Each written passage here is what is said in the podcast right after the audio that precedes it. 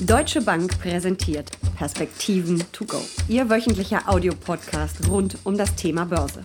Die USA haben gewählt und es war und ist ein echter Krimi. Fortsetzung folgt leider vor Gericht. Der nächste Präsident wird aber wohl Joe Biden heißen. Ein Machtwechsel steht an. Wie sollten Privatanleger sich für die kommenden Wochen und Monaten aufstellen? Darüber sprechen Uli Stephan von der Deutschen Bank und ich in den aktuellen Perspektiven to go. Mein Name ist Jessica Schwarzer und damit herzlich willkommen zum Podcast. Uli, weißt du eigentlich, dass das heute eine ganz besondere Folge ist? Es ist unsere hundertste. Ist nicht wahr? Ja, und quasi zur Feier äh, liefern uns die Aktienmärkte ein kleines Feuerwerk. Ja, das ist schon erstaunlich, dass wir äh, 100 geschafft haben und dann die Märkte so reagieren, obwohl ja der mhm. Wahlausgang in den USA äh, noch gar nicht äh, 100 Prozent feststeht, also nach ähm, Wahllokalen und, äh, und so weiter und so fort. Aber äh, wie du ja gerade schon gesagt hast, Donald Trump beabsichtigt wohl immer noch dagegen vorzugehen. Noch hat es keiner geschafft, ihm zu, mitzuteilen, dass er wohl tatsächlich verloren hat. Mal gucken, wie lange das alles noch dauert. Aber spannende Zeiten auf jeden Fall, ja. Ja, und vor allen Dingen, der Wahlausgang war ja wirklich tagelang komplett offen und trotzdem sind die Kurse an den Märkten gestiegen und gestiegen. Wie ist das denn zu erklären? Weil eigentlich sagen wir doch immer, dass ähm, Börsianer keine Unsicherheit möchten, mögen. Ja, das ist richtig, aber es äh, schien ja doch dann irgendwann darauf hinauszulaufen, dass eben ähm, Joe Biden und die Demokraten äh, ganz gute Chancen haben, den Präsidenten zu stellen. Ich würde sagen, unterm Strich, und äh, das wird möglicherweise überraschen, muss man sagen, haben die Republikaner die Wahl gewonnen, auch wenn Donald Trump sie verloren hat. Äh, und das führt dann dazu, dass wir voraussichtlich nicht so ein großes Fiskalpaket kriegen, damit die Zinsen nicht so steigen und das wiederum beflügelt dann die Aktien, weil es wahrscheinlich eben nicht stark steigende Zinsen auf der einen Seite, auf der anderen Seite aber eben äh, moderatere Töne im Außenhandel geben wird weil Joe Biden äh, sicherlich auch den ein oder anderen, die ein oder andere Investition in Richtung Grün lenken wird. Und insofern sagt man, das ist ja gar keine so schlechte Situation, in der wir Geld- und Fiskalpolitik äh, haben, die unterstützt nach wie vor, wo aber der politische Ton an Schärfe verlieren wird. Nun sieht es ja so aus, als ob der Kongress gespalten ist und dass gar nicht so große Veränderungen möglich sind. Das heißt, alles, was Joe Biden eigentlich angekündigt hat, wahrscheinlich in einer Light-Version kommen wird, weil man eben Mehrheiten sich dafür suchen muss. Das ist exakt das, was ich äh, sagte, mhm. Jessica, äh, dass wir eben voraussichtlich ein ein, ein Sieg der Republikaner haben. Also sie werden, so mhm. wie es im Moment aussieht, mehr Sitze im Repräsentantenhaus bekommen als vorher und sie werden voraussichtlich ihre Mehrheit im Senat verteidigen. Hier kommt es auf äh, nochmal Nachwahlen am 5. Januar an, äh, wo es eben um äh, Senatssitze in Georgia geht. Georgia nach momentanem Stand der Dinge äh, könnte äh, als Staat äh, beziehungsweise die Wahlmänner an beiden gehen, aber dass er wie gesagt beide Senatoren dort gewinnt, ist äh, oder dass die Demokraten sie gewinnen, ist relativ unwahrscheinlich, nicht ausgeschlossen sicherlich, aber relativ unwahrscheinlich. Und deswegen werden wir Split haben und deswegen wird man Kompromisse äh, suchen müssen. Jetzt haben wir ja gesehen, äh, unter der äh, Administration Donald Trump war das sehr schwierig, solche Kompromisse zu finden. Auch bei Obama war es ja nicht immer einfach mit diesem gespaltenen äh, Kongress. Ich habe hier ein bisschen Hoffnung, also mit aller Vorsicht äh, muss man das sagen, weil Mitch McConnell und äh, Joe Biden sich ja seit Jahrzehnten sehr gut kennen, auch regelmäßig miteinander Kaffee trinken, wie man äh, so las, und das vor diesem Hintergrund sicherlich Biden nicht alles durchkriegen wird, äh, was er sich vorgenommen hat, aber man doch in der Lage sein wird, äh, an der einen oder anderen Stelle Kompromisse zu finden. Wir haben ja in den vergangenen zwei Jahren wirklich extrem oft über die USA gesprochen. Klar, es ist der größte Kapitalmarkt der Welt, aber ich glaube, wir haben nicht hundertmal darüber gesprochen, aber fast. Wir haben Trumps Steuer- und Wirtschaftspolitik begleitet, den Handelskrieg mit China, Trumps Umgang mit der Pandemie und natürlich dann den Wahlkampf. Wenn man sich jetzt die Reaktion der Märkte anguckt, es scheint ja fast so, als ob es der Wall Street schlicht egal ist, wer unter, unter ihr in Anführungsstrichen Präsident ist.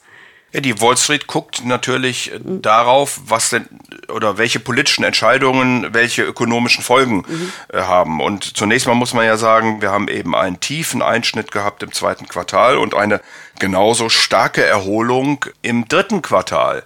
Äh, die USA laufen heute nur noch dreieinhalb Prozent unter dem Wohlstandsniveau vor der Pandemie.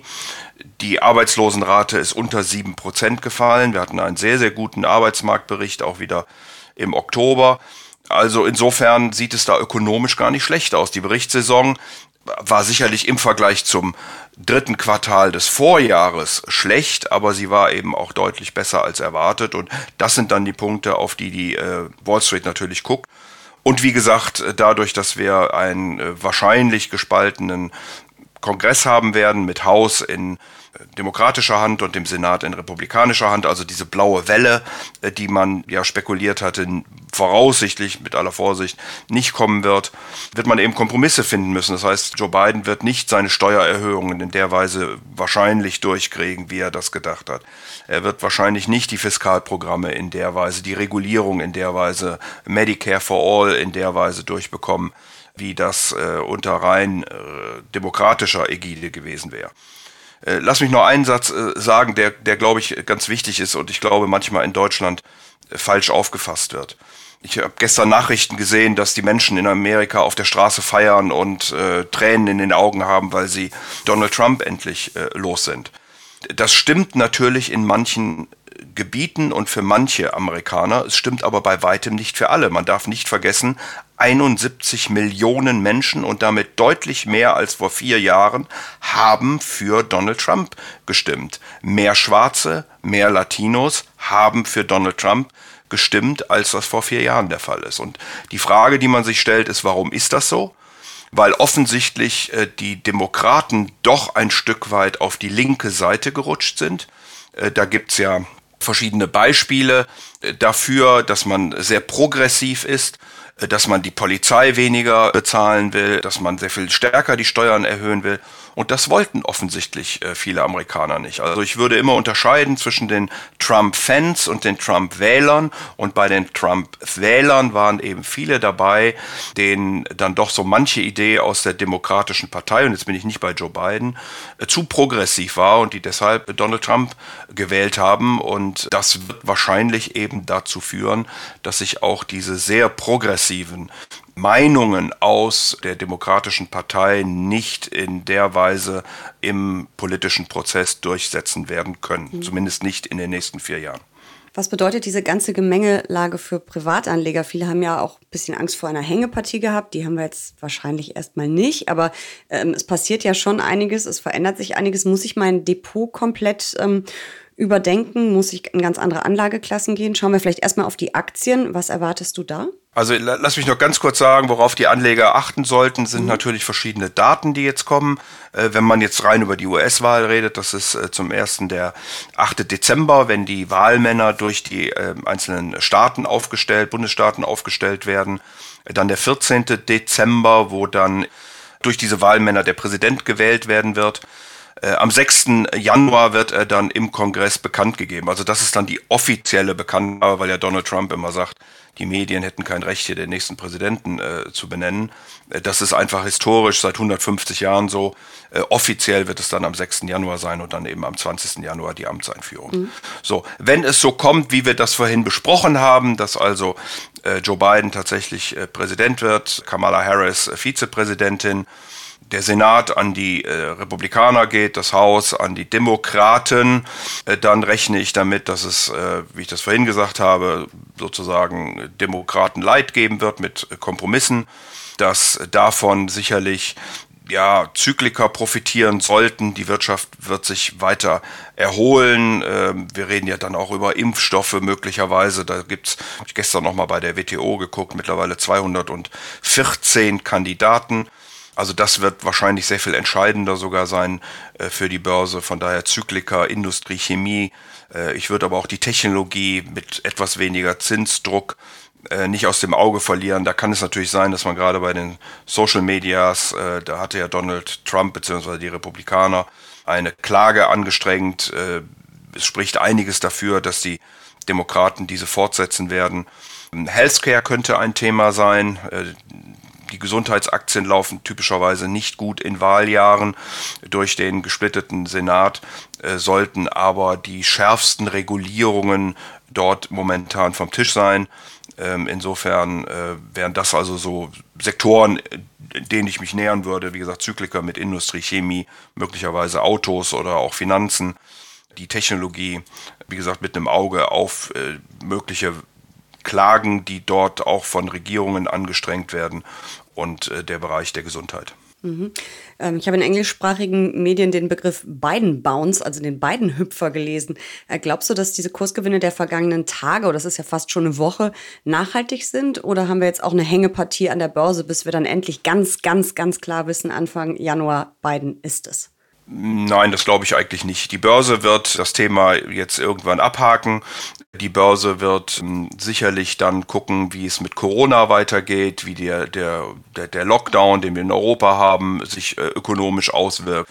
Man wird versuchen abzuleiten, wie denn die Berichtssaison dann laufen wird. Wie gesagt, die aus dem dritten Quartal war ausgesprochen gut. Es haben viel mehr Unternehmen positiv überrascht, als man das angenommen hatte. Und man wird sich dann wieder auf die harten ökonomischen Daten äh, konzentrieren. Und die Entwicklung wird sicherlich nicht mit der Geschwindigkeit weitergehen, wie wir sie im dritten Quartal gesehen haben. Aber ich bin relativ optimistisch, dass wir auch im äh, Jahr 2021 weiterhin eine Erholung sehen werden. Wie gesagt, wenn auch mit etwas weniger Dynamik. Mhm. Wie wichtig ist denn so eine Wahl überhaupt für die Märkte? Weil man sagt ja eigentlich, dass politische Börsen kurze Beine haben, sprich politische Entscheidungen und eben auch Wahlen eigentlich nur kurzfristig äh, Wirkung zeigen. Ja, ich bin mal gefragt worden bei einer deutschen äh, Bundestagswahl. Ähm, das müsste doch Auswirkungen haben. Und äh, ich habe gesagt, tatsächlich hat das praktisch keine, weil es da sehr viel um Themen geht, die für die Börse nicht so wichtig sind, solange eine deutsche Bundesregierung beispielsweise europafreundlich ist.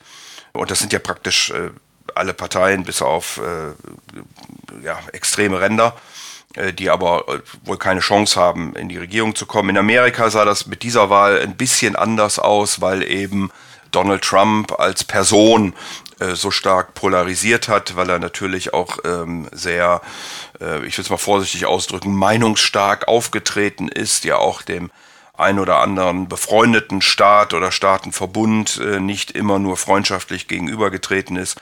Das sollte jetzt etwas äh, konzilianter werden. Und insofern hat natürlich die Börse darauf geguckt, wie wird das denn ausgehen?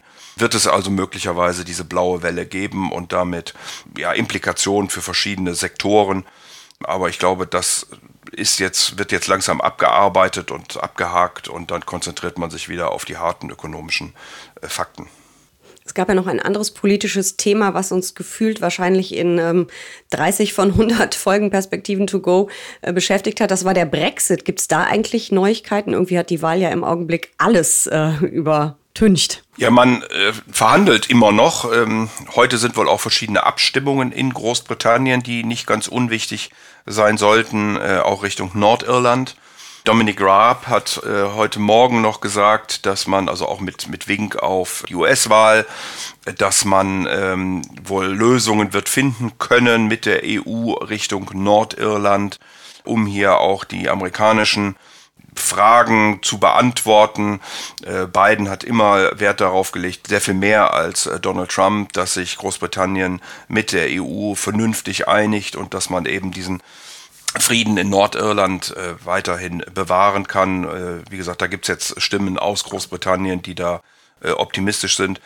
Ein Ergebnis ist immer noch nicht vorhanden, man verhandelt, die Zeit wird knapp. Ich wage da keine Prognose, wie äh, am Ende diese Verhandlungen ausgehen werden. Mhm, es bleibt spannend. Eine Frage habe ich noch zum Schluss. Welche Folge der Perspektiven to go oder welches Thema hat dir am meisten Spaß gemacht und dann mit welchem habe ich dich ein bisschen genervt? Oh je, jetzt müsste ich also tief nachdenken. Bei 100 Folgen ist es äh, natürlich schon eine ganze Menge gewesen.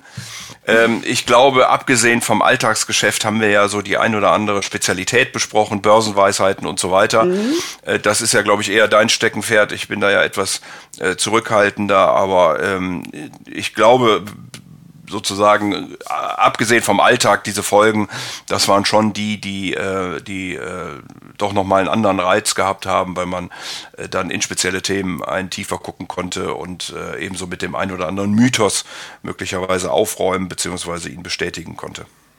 Leider können wir ja Corona-bedingt heute nicht anstoßen, aber mir haben die 100 Folgen super viel Spaß gemacht und deswegen würde ich jetzt virtuell sagen, Prost auf die nächsten 100 Folgen und danke für diese Jubiläumsausgabe. Ich danke auch.